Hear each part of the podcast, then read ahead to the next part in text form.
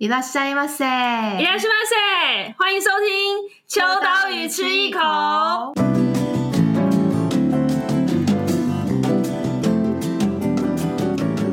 嗨，大家好，我是伊娃，我是 Joy。今天我们邀请到了一个算是秋刀鱼的好朋友，然后对于日本的了解程度，我先说这个没有别的意思，但是我是看了他的书，没有到长大，我以前有买。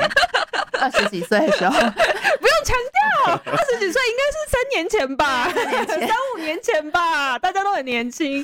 对，就是其实讲到日本跟设计跟文化高度关联的话，我觉得一定会提到这一位我很尊重、很尊敬的前辈。讲前辈就不好，但是我觉得是一个好朋友的关系这样子。那他其实同时是作家，也是设计师，然后也有一个广播节目，我们每一季都会去上这个广播节目。那他是我自己觉得在日本文化这一块、日本设计这一块琢磨非常深的设计师作家吴东龙先生，耶、yeah！大家好，嗨！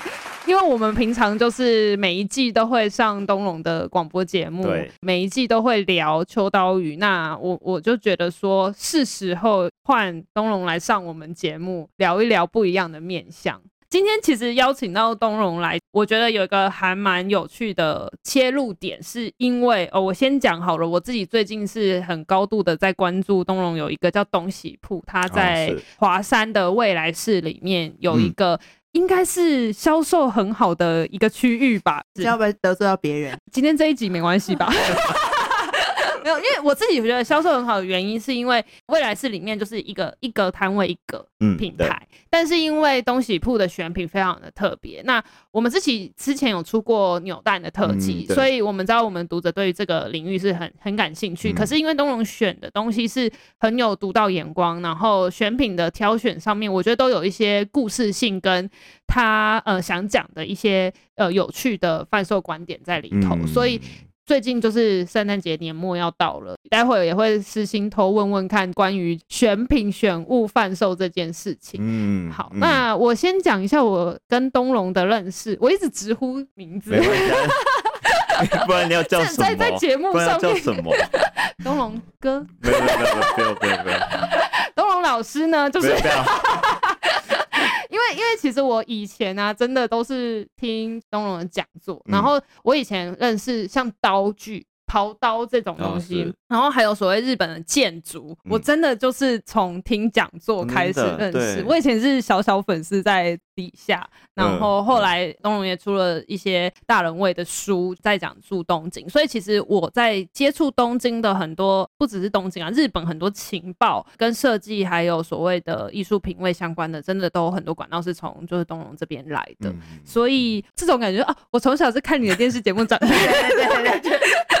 应该应该蛮多人都有曾经讲过这样子的事情，是因为真的是在引领就是日本的资讯来台湾的这件事情，东龙算是很早很早期就开始在做这件事情了，嗯、所以我觉得这件嗯我们也影响很深这样子、嗯、哦。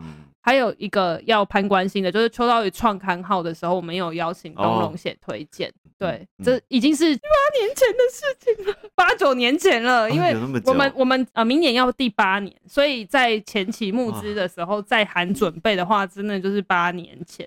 然后我记得那时候东荣有写一句很感人的话，就是 对，就是叫我们要相信自己要做的事情。我，以前对这么正面，这么正面。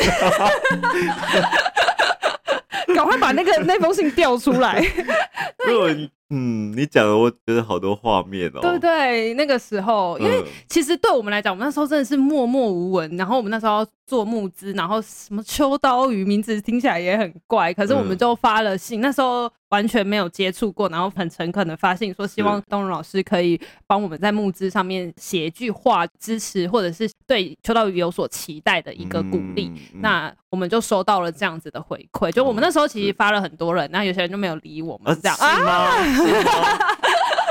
因 为讲出来，我那时候的印象是，当时当然对秋刀鱼的成员也不是那么熟悉，但是我也不是那种会一开始就要非常热情热情的，或是别有目的的想要去帮忙，或者是认识后进嘛 这样子。但是我觉得秋刀鱼就是那时候就觉得，哎、欸，很很诚恳啊，然后很热血，想要做这件事情嘛。嗯嗯嗯嗯、还好也存活到现在了。所以我才会有很多那个那时候很多画面。那、嗯、后，来常常也就是在讲座会看到伊华跟汉克来参加，那、我会觉得说，哎、欸，怎么？有编辑那么认真，嗯，其他编辑都会的吗？Oh my god！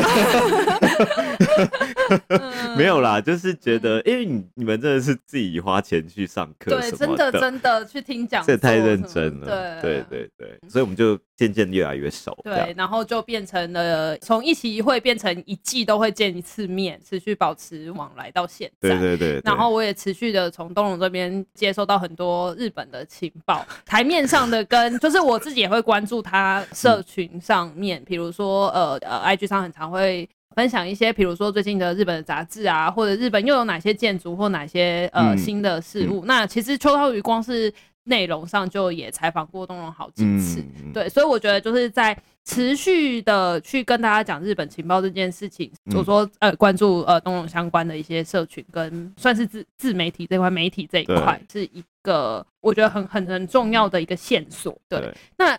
我可以先官方的问一下，因为我们还是要让大家认识，就是不晓得东龙在疫情这一年都没有办法，呃，已经是两年了都没有办法去日本的情况之下，嗯、当然持续关注日本的方法有很多，但是在这一两年有没有什么管道是让你可以去持续更新，或者是有看到一些日本最近一些新的现象？但是我记得我们在去年有一期在讲日本有一些新的建筑，对。然后那时候东龙就有跟我们分享，比如说像宫下公园啊，一些很新，但是我们都还没有去过，就是这些都的情报来源，不晓得是从哪一些管道来的呢？嗯，嗯因为现在很多国内杂志都有做线上版嘛，对，然后线上版大概都是会提供一些比较新的资讯，嗯嗯，所以其实大家接受到资讯的管道还蛮多的。但我自己其实也就一边在看，一边在想说。可以提供给大家什么样不一样的东西？嗯嗯，宜华应该知道，就是我比较不擅长说话，不太会。不擅长说话，什么意思？就是说，哇卡还蛮恭维，才没有嘞！讲座刚刚都说花了几多少钱听了，没有啦。没有啦，我的意思是说，呃，我通常都要自己觉得很不错或者去过的地方，我才有办法写。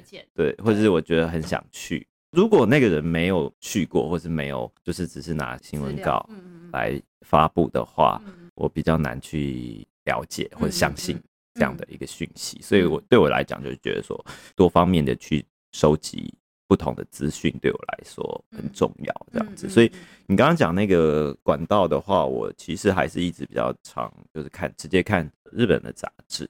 但我不知道是不是有没有其他，比方说，当然有些媒体可能会看一些什么。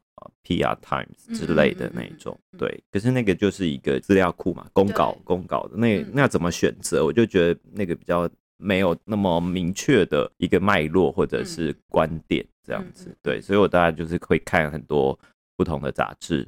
哦，我们最近都会一直关注，就是前一阵子疫情稍微趋缓的时候，好像有一点曙光，好像可以去日本了，然后东龙就会传。晚上深夜传去说，欸，是不是可以订饭店了？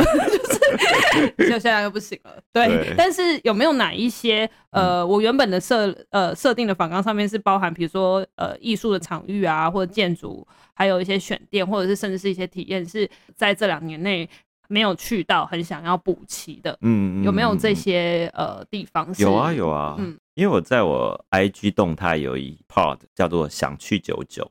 就是我只要看到我想去的那个地方，就是比方说翻杂志看到，然后我就会把它在 IG 的动态上面分享，然后我就会从零零一开始分享，对对对，零零二，然后一直一直往后排这样子，对，所以其实这两年来讲看最多的算是旅馆，但是其实也蛮蛮荒谬的，明明就是大家就不能去旅对去日本啊，那但是。这两年却是他们旅馆发展最多的，就是因为奥运嘛？本来期待的奥运，可能就是希望奥运之后可以带来更多的观光人潮，嗯、所以有些人也许是在改奥运这一波，也许是奥运结束之后的这一波，可能很多大型建设啊这些都都是这样子，所以对我后来就又在那个 Vocus 有有一个文章是在写说，那些年我们错过的日本旅馆这样子，所以等于是我自己在收集很多日本旅馆，比方说从京都啊、东京啊，然后横滨啊、金泽啊，甚至于大分啊这些不同的地方，因为我们。我们有一个 摩托车经过的声音，继续继续。因为我们那时候疫情之前本来有最后一个行程，我们本来有一个有一个案子是可能要去某一个骑单车的旅程，这样子。然后那时候非常期待，但因为疫情，我们真的是在疫情的开头就喊了卡。对对对对对，那时候还在问说，哎，要不要去？要不要去？对，有点可惜，但期待之后，对，就那时候就二零一零二零。一九一零一九二零二零对一九二零年底，然后二零初对、嗯、对，所以旅馆我觉得它是一个蛮特别的现象，就是一方面它有点百花齐放，然后一方面它也接受非常严峻的考验，对、嗯、对，所以旅馆我自己是有一直在关注，有没有哪几个、嗯、可能可以举一两个，或者是一些。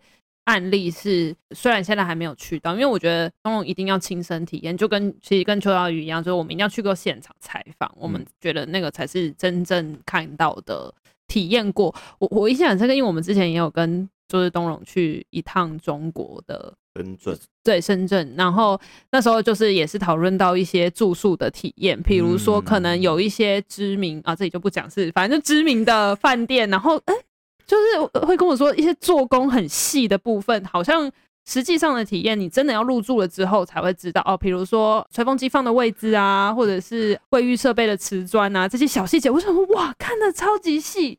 可是这个真的是你要入住了之后才会知道的。对对对。所以呃，如果在日本的话，虽然现在还没有办法去，可是有没有哪几个是东龙有观察到趋势，或者是一些比较新的 idea，嗯，是很推荐之后如果一解封可以去的饭店？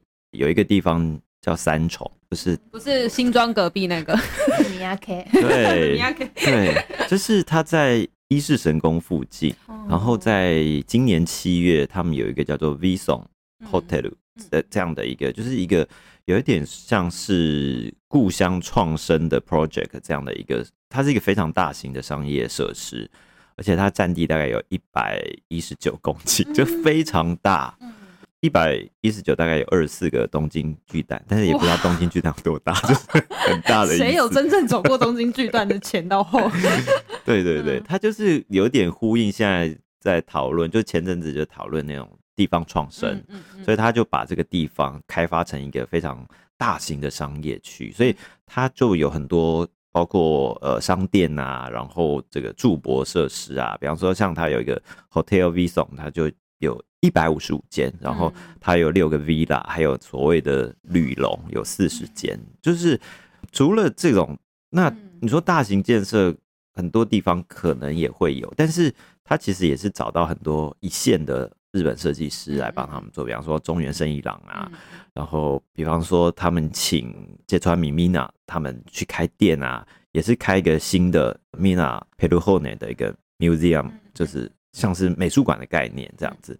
还有比方说他找了 Kurumi Noki 那个牌，一个一个选品店的牌子，也是一些在日本很有名的，就到对我们来讲很远很远的一个山山上还是哪里一个郊区，就开这些。商店，或者是就是你到这个地方，可能你不是去一天，可能你可以去两天、三天，就比较长的。它我觉得有一点象征一种新的度假或者是旅行的方式。嗯对，那但是你并没有牺牲旅行的品质，或者是对生活风格啊这些质感啊，或者你想要吃一点好的东西啊，这这些的一些需求，嗯。因为其实我们也一直在讲说，到底现在一解禁，你是东京、京都这种大城市派，还是你是想要去？比如说二线或者是比较讲乡下，可是就是一个跟大自然比较接近的地方。然后我们之前就办公室，像我们办公室内也有很多种讨论，就是你是会马上要去东京，还是要去乡下？那我自己还是觉得，如果真的一解禁，我想要选择东京的原因，不是只是想要重返，而是想要去补充很多的最新资讯，或者是买很多新的东西。对。可是我觉得刚刚这个案例就是三重的这个，它同时你又可以获得最新的流行的。购物体验。那个购物不是单纯的就是 shopping 而已，嗯、就是可能它包含刚刚有讲到一些选品啊，还有一些呃跟呃艺术或者是更有设计品味的这样子的单品。嗯或者是选物店，嗯、但是你又可以去贴近可能比较想象中的自然，所以我觉得这个好像会是一个很不错的选择。对啊，因为像刚刚讲的，这个是一个蛮已经蛮特别的，然后很大的一个商业形态。然后在三重啊，比方说他们在二零一六年，他们就开了一个智摩的阿曼阿曼的那个旅馆。刚刚讲到它就是伊势神宫，就是一个很重要的一个文化一个。神宫的一个地方嘛，那很多人都会日本的一个非常重要的一个，也也算是文化财，一个世界遗产的地方。那他们在二零二二年还会开一个以北欧森林这样的一个概念衍生的一个，也是住类似应该也是驻博的一个设施。因为日本人就是很喜欢把 全世界的一些好的东西带进来，所以你就可以看到很多不同的形态同时在这个地方。出现，我觉得那个才是会让大家就觉得哦，好像可以，就是去去一个礼拜或者去一个月都可以，在那边住一个礼拜都可以。啊，在那边隔离都可以，隔离很好，隔离很好，隔离。逛不腻，选一个地方隔离，对，不对？嗯、所以，因为我知道，就是东龙在建筑啊，还有这种住宿，一直都是很长期的关注。那假设如果是艺术跟选品店，嗯、有没有一些推荐是这一两年我们遗失的空白？哦、是、嗯、像之前呃，Casa Brutus 他们不是每年都会选一些选品店？对对对，对。然后二零二零年好像是最后一次，就是针对这个选品的主题来讲。嗯、然后那时候就有讲封面是一个叫做 Squat 的一个店嘛。这个店在青山，然后在 Prada 那个旁边，然后它本来是一个精品的那种建筑里面，然后他们一楼好像是一个法国的精品的品牌，然后他们把二楼就变成一个类似就是以书为主的一个选品这样子，就是变成一个艺术书店。那我昨天在看的时候，那间店现在都还在营运当中，好辛苦。那它其实。就是 squad 就意思就是说，他去占据那个地方，因为疫情，所以经济很不景气。他们本来是希望是在奥运之后，奥运之后就是很多地方因为人潮退去啊，或者不需要那个机能功能的空间场所的时候，他们就可以占据那个地方，然后避免就是我们觉得说好像都很多蚊子馆这样的一个疑虑嘛，所以他们就呃开了一个书店。那他们也是因为就是跟过去很多的进口书商有很好的关系，所以他们就是呃引进这些艺术类的书籍，让大家可以去看书。然后，但是他们地下室还有一些展示的空间。所以去年嘛，他们在讲日本的生活选品店的时候，就是作为一个东京的比较大的一个案例吧。那如果讲到其他地方的话，比较少新的，几乎就。新的就变得很少。那我我自己在看，在这一年来讲的话，以这种选品或者是新的店，我觉得真的就还蛮少的。因为其实店家可以存活下来就 已经很不容易了，更何况说你要看一些新的店，所以比较多还是我觉得还是二零二零年的时候，因为他们就是。因应奥运的时候，所以他们已经准备好要开了嘛。那也有一些比较大型的商场或者是咖啡店，但我觉得像在这阵子来讲，比方说像 Blue Bottle，其实还开的还蛮，就是遍布在很多不同。比方说像横滨就是一个，像我自己就会很想去横滨的 Blue Bottle 就开了两个，一个叫港未来咖啡 Me Like，就是我们之前在那一期里里面有讲。然后后来他们在横滨的 New Woman 也又开了一个，对，所以好像我们有讲到，就是大概这种比较开放式，像横滨就是一个比较开放式的一个空间的形态，这种店可能店型会比较适合。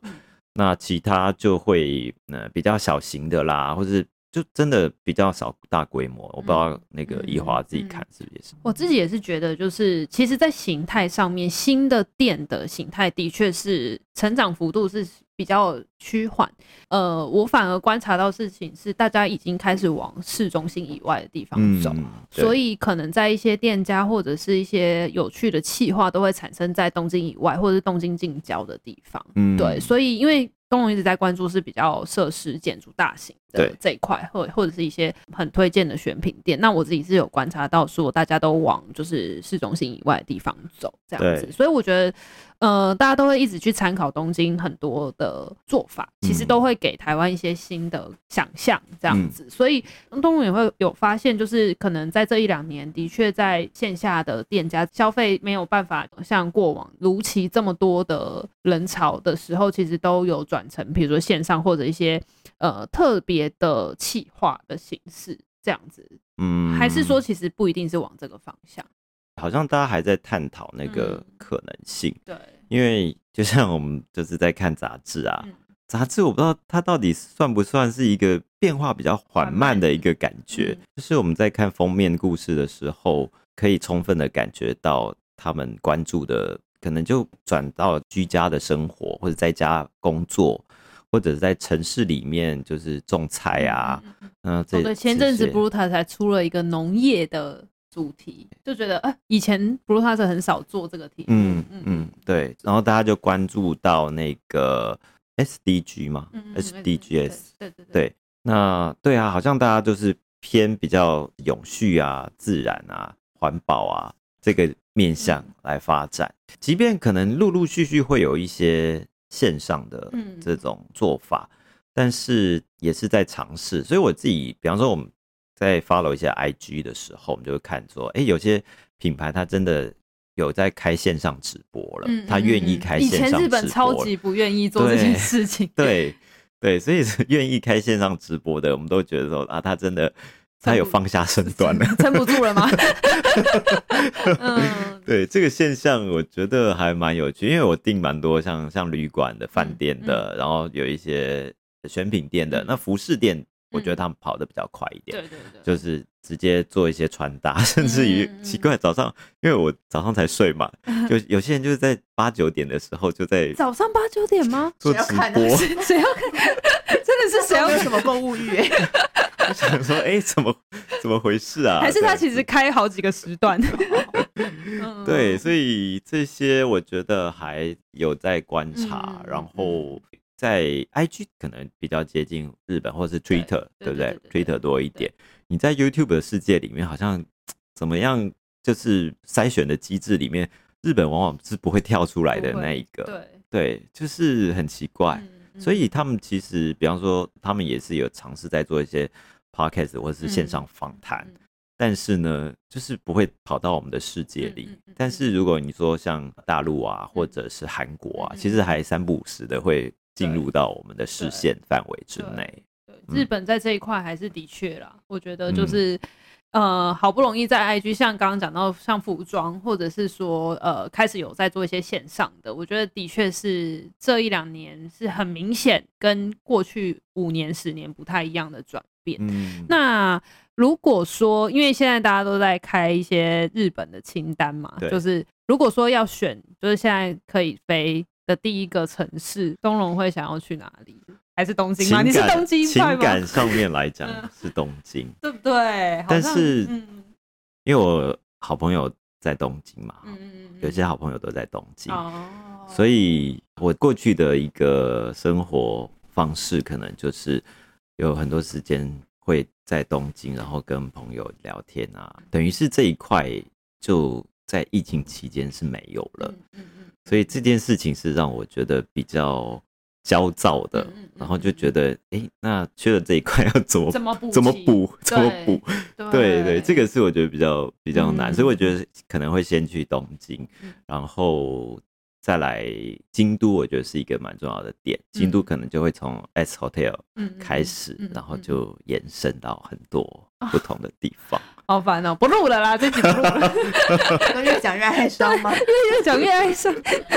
每次，因为我们前几集刚刚也有一些跟日本有关的、高度密集有关的，就觉得听了很感很感伤，因为就觉得都、都没办法去。嗯，对。还有一些，比方说像上次也有介绍过的那个京都的京瓷美术馆。嗯嗯，对对对。对美术馆，我觉得其实它受到疫情的影响比较小一点，是因为。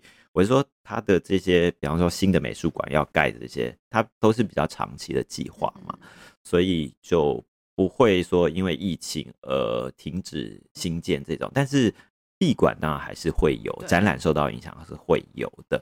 所以我自己还在写一个，就是那些年我们错过的日本美术馆新建筑，就这个 还在累积当中，还在累积，还在持续错过。对对对，然后目前累积就是包括长野啊、京都啊、青森啊。然后滋贺啊，东京、大阪、埼玉，还有北海道也有，因为北海道有一个国立爱奴民族博物馆，对对，这也是一个新的。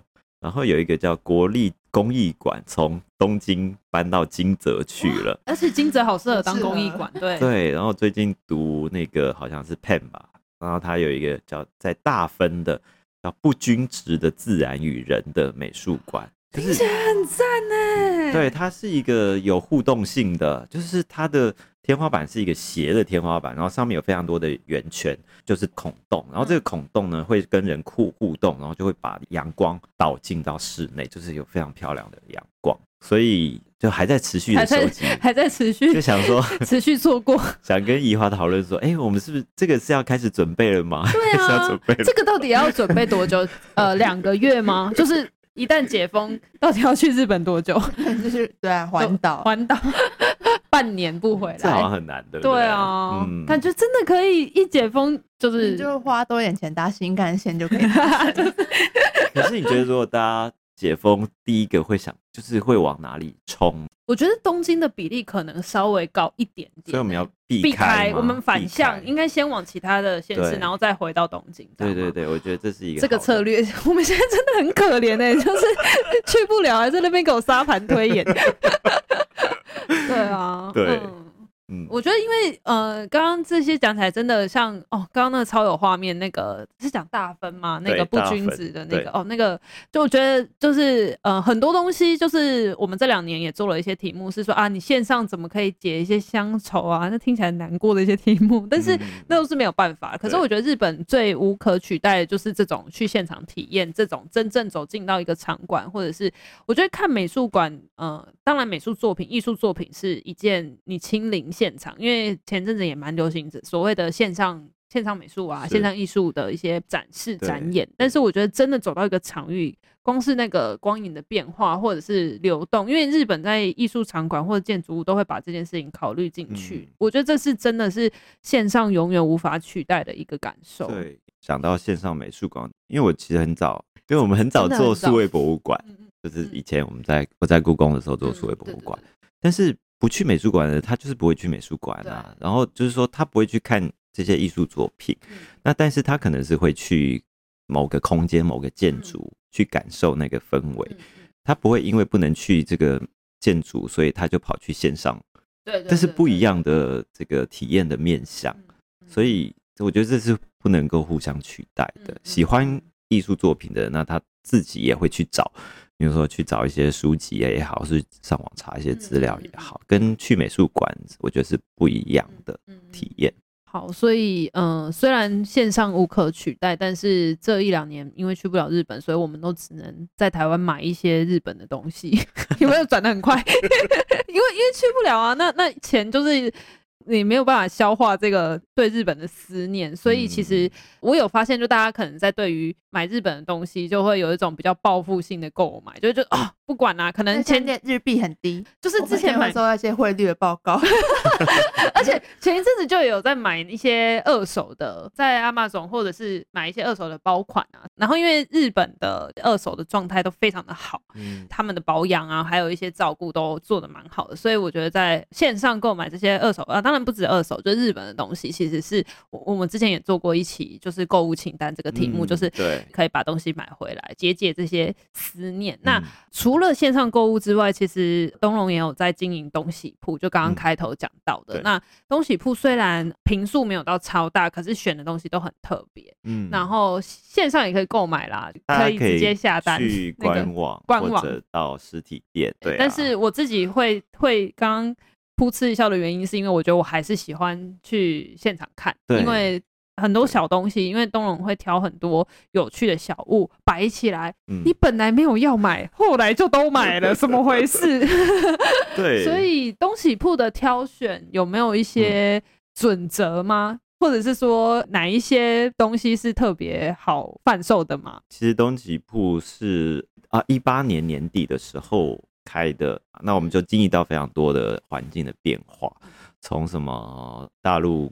的客人不能来，不能自由行，然后到疫情之后，只剩下台湾的客人，客群的组成是一直在变化的，所以我们就一直在找说怎么样的一个东西是最适合大家，而且还是可以继续生存下来，然后在一百二十乘一百二十的空间里面，所以我们就不断的往上面盖，跟往旁边偷偷的违章建筑就是延伸，那。那么小的地方，它就是要很多东西一直很快速的轮转，才会有新的东西进来。所以一开始的时候是觉得说自己喜欢的，然后有点希望可以像策展的方式来做，但是发现策展这个做法实在就是没有在考虑库存嘛。真的哎，库存也很头痛，库存很头痛。对，你如果办了五个展，那就会有五个库存，这是一个非常大的问题。所以就一边在看消费者，然后一边在调商品，然后比如就是说我们有点也是要想一下绩效，就是它的坪数，然后要做多少事情，然后同时又要想自己喜欢的东西。其实有很多东西自己喜欢，但是并不能卖啊。呃，比方说我都喜欢白色、黑色的东西的话，这 就很难卖。不会啊，有 Hank 可以消费。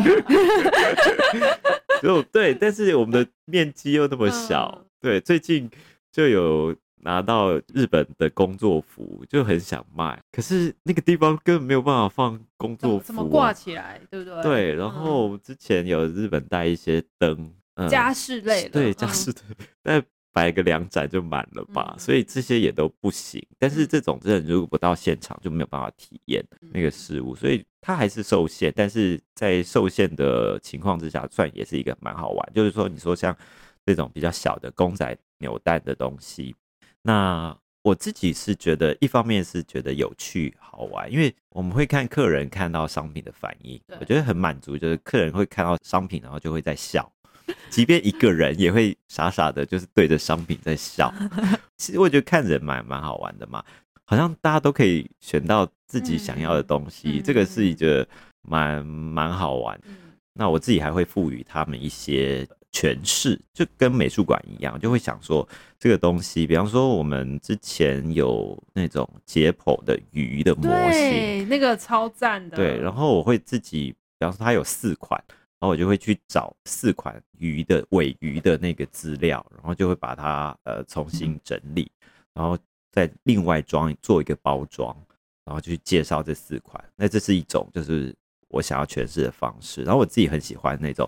迷你的家具，嗯，就是从一一刚开出版的时候就，我自己就有在收集，尤其迷你的这一系列，然后就会把有一些迷你的背景资料，把它很详细，或者说把重点描述，然后再重新包装。所以你买的那个我们的商品的时候，你不是只是看一个好看可爱的小椅子，然后你可以知道它可能它是北欧的设计。或者是它是在日本早期，就是外销的时候，它要很方便拆解，然后包装，所以它才做出这样的一个设计。所以等于是大家在买的时候就会了解这些东西的设计，就有有时候了解历史，有时候了解设计，就等于这这种东西，包括一些日本的电话，嗯，对，现在虽然大家都没有在。打公共电话，但是那种公共电话其实也是非常受欢迎，因为就承载大家对日本的记忆呀、啊。然后有些人买，因为我们会把电话出现的年代就是写在上面，所以有些人是按照嗯自己出生的年代在买电话。蛮有趣 的。说一九八六年啊，还是多少的？对对，然后啊，还讲，比方说像我们之前卖达摩啊，因为很多朋友他并不是对日文那么了解，嗯、所以我们就会有一个可以上网来解签的服务，所以大家就抽到签诗之后呢，他他会拍好，然后上传到我们的 IG，然后我就会。帮他解签，就是跟他讲说你抽到的是什么签。售后服务吗？对，这这算是服务里面的一部 分，因为我觉得这个是不一定是每个店家都能够提供的。嗯，我们可以跟消费者啊或者喜欢的朋友做一个连接，我觉得这是很重要的。嗯，很多虽然都是刚刚讲那些都是小扭蛋。尺度都不是很大，所谓尺度是它所占的面积或者是这个商品的大小。嗯、可是我觉得它背后透过东西不选选品的概念，然后让它变得很有趣，这件事情是、嗯、其实老实说，扭蛋很多地方都可以买，当然挑的物品是不太一样，只是说扭蛋这个概念其实对台湾来讲不陌生。可是真的把它玩的这么呃详尽，或者是说知道它背后的用意，甚至是。理解他为什么用这个幽默的方法来成为这个扭蛋，嗯、我觉得是东西铺比较特别的地方。对，那当然除了呃扭蛋啊，还有这些刚，其实刚刚那个椅子我自己。看每次去看我都很想要买，然后电话、啊、还有相机，就是各个年代的相机这一些，那东西铺上面都会做一些比较完整的说明。嗯、除了扭蛋之外，还有一些文具、小文具，然后还有一些选书，比如说像秋刀鱼，嗯、还有呃，就是一些看绘本啊，呃，这些刊物啊，或者是说可能东龙觉得很值得推荐跟设计有关的选书这样子。那、嗯除此之外，还有一些我自己，比如说疫情期间，我有一点一度被烧到，我差点要下单，后来被理智线拉回来是拼图，哦、那个拼图是不是卖的蛮好的？非常好，非常好，对不对？我就记得好他应该是救了我们在疫情期间，因为我们在疫情期间就转到线上了，因为那时候就不能关门了，对对对对，就是停业当中。所以那时候我们是每周大概要出货两次，然后每次就要可能一个人要提四袋那种 IKEA 的 蓝色袋子去超商寄。我那时候真的是在练身体，就是练练举重。简单跟大家分享一下，那个拼图有就是比如说植物的图案，或者是人体解剖的图案，对对对，然后还有海底世界啊这种各种。然后是复古的画风，复古画风，这个算是这是呃哪一个国家？好像是在应该是一个意大利吧，好像他们就是在仓库里面找到爷爷奶奶之类的，留下非常多的图，就是画报感、图鉴、图鉴、图鉴，对对对对。然后他们就把它出版，然后延伸到很多不同的，比方说拼图是其中一个，对，可能笔记本啊或者明信片啊、海报啊、包装纸啊，这些都有。那时候。大家只能在家的时候拼图是一个很好的选择，嗯、除了种快跟植物之外。好，那想问一下，就是因为即将要到来，不管是圣诞节或跨年，就年节气氛感很重，嗯、所以如果是东西不要推荐一个选品的话，东龙你会想要推荐什么？就是很好难哦，这真的很难。嗯。那我自己是觉得书对我来讲是蛮重要的，因为它在整个东西部来讲，其实我最觉得有趣的，其实就是说花很多时间，其实在选书，因为现在书非常多，然后大家要挑选，我觉得蛮困难的，所以我们等于是做一个挑选，比方说像我们所有的秋刀鱼，大家都可能可以在这边买到。谢谢大家。对 有很多。库存已经快要没了，对对对，对，过刊的部分也可以买得到。对，因为我们就跟秋刀鱼是非常友好的关系，直接从仓库进过去的哦。对对对，然后像周刊编辑也是、嗯、这一类的刊物，我觉得蛮值得。比方说你有错过了或什么的，你想要收集，那我觉得，我觉得还是礼物要看人，就是说在你了不了解那个人，可能那个人会会喜欢。但我觉得东西部可以做到的，就是说除了看起来会让你喜欢之外，我们有做一些诠释，会让你就会觉得你买到的东西会跟别人不一样。比方说，你说像 E.T. 的，对对对，电影的场经典场景的一些扭蛋，对，嗯、那我们就有特别跟他帮他搭配一个玻璃罩，然后玻璃罩的那个底座还是我们同学们帮我们做的，就是水泥的底座，好赞，就会不一样。然后就是放起来就感觉那个感受价值感就更高。对对对，嗯、我们其实是。对，我其实，在想商品的时候，是把它想成是一个礼物的概念，嗯、就说你想要给人家怎么看这个东西。就是像如果大家想要送什么三五百块的礼物的话，嗯、这边都可以挑选。哎、欸，我们我们也要办那个交换礼物的活动，大家知道了哈，不要跟我抢哦，我要先去东西铺挑。可以跟我们讲吗？我在跟你们讲。刚用时间，听众应该想说傻眼什么？对对，我刚刚在跟 Joey 跟我们的那个海边在讲说，哎、欸，暗示他们说办公室同事，我要去东西铺办，你不要跟我们撞到，这样你又拿不到。应该是我们要去买吧？哦，那我暗示你们，请你们去东西铺买给我。要连连那个盒子还是对对，连盒子玻璃罩一起买。对对对对对。好，那呃，我们从日本的一些那些年错过的艺术空间场域，到可以在台湾的东西铺买到一个跟日本有一点关联性的小物。嗯，那最后。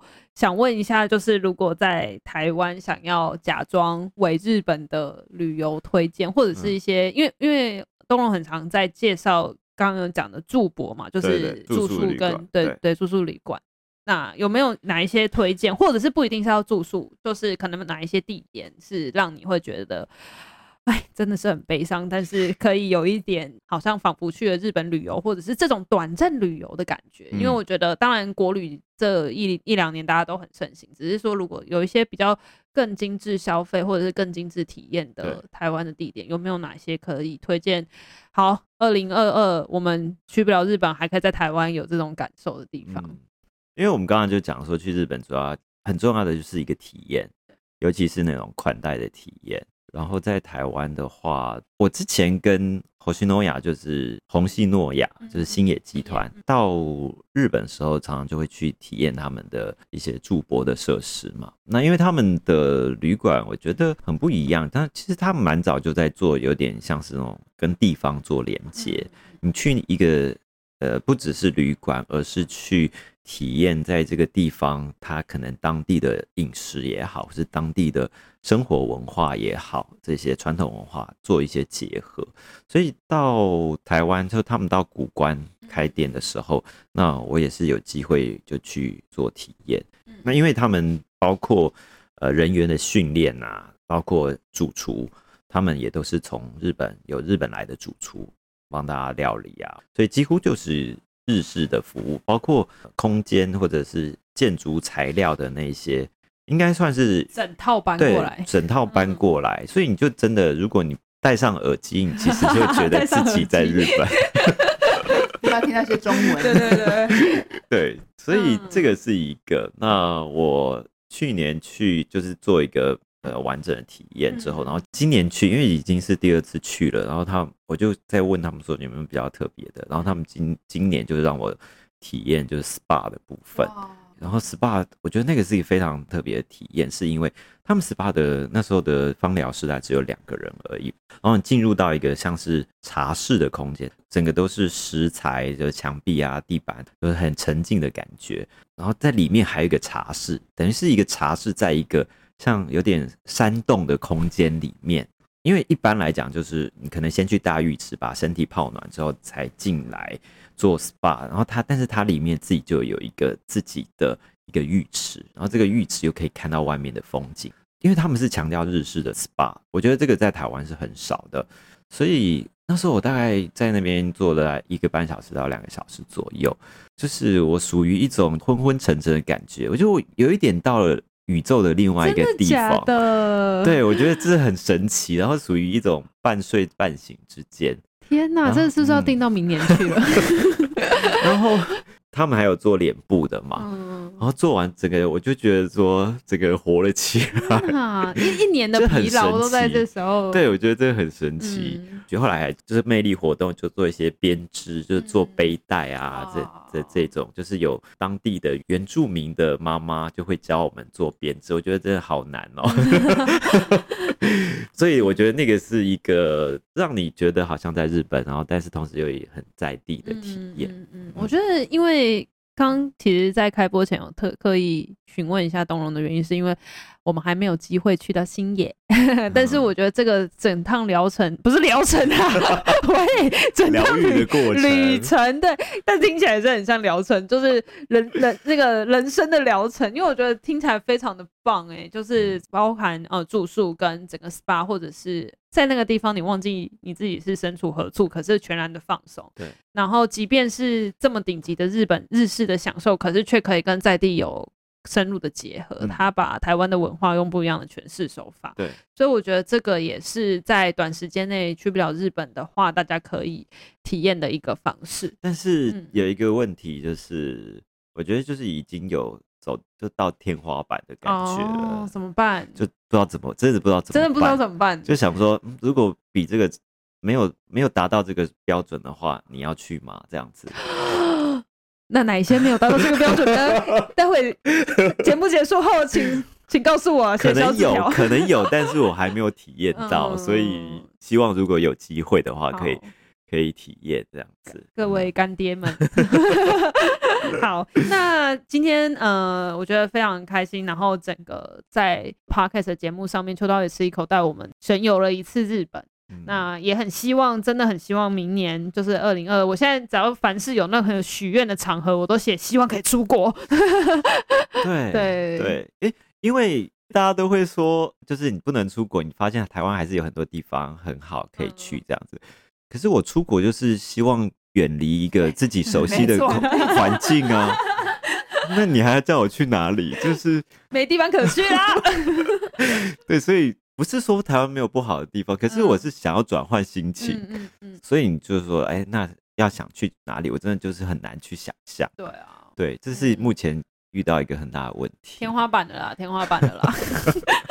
真的希望明年我们可以在日本一起相遇。把那些呃错过的清单好好的游览一次，然后那个请汉克带我们去看一些快更的植物，日本快更植物之旅这种的，超多哎，又快更之旅，然后又那个不能买回来很可哎、欸，对啊，看了很痛苦哎，对。哦，我知道我知道看了，然后回来台湾找，嗯、感受那个场域。挑战成为进口商，还是挑战就是偷渡？喂，警察哦，海关这两个人，对，好，不好意思，刚刚那个这么这么惬意放松的天花板，竟然在最后被我们，好，大家醒了吗？连连包子都不能带、哦，连包子都不能带回来哦，可以用寄的，可以用寄的，但是不能假带回回回来台湾的。